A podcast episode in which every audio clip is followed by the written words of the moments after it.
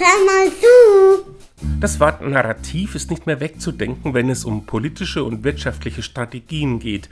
Eigentlich meint es eine sinnstiftende Erzählung, die mit Werten und Gefühlen verbunden ist.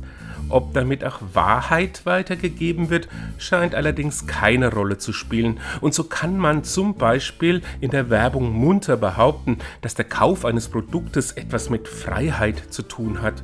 Oder Putin kann gegen jedes Geschichtswissen erzählen, dass die Ukraine schon immer zu Russland gehört hat.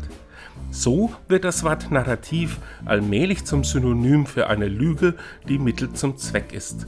Vielleicht liegt das daran, dass zuerst ein Ziel da ist, für das dann eine Erzählung gebastelt wird. Stattdessen könnte man auch fragen, was dem Leben wirklich und nachhaltig Sinn gibt und dann eine Strategie für die Verwirklichung entwickeln. Die Erzählungen dafür gibt es bereits. Sie handeln nicht von Konsum oder Krieg, sondern von Nächstenliebe, Frieden und Bewahrung der Schöpfung. Und tschüss.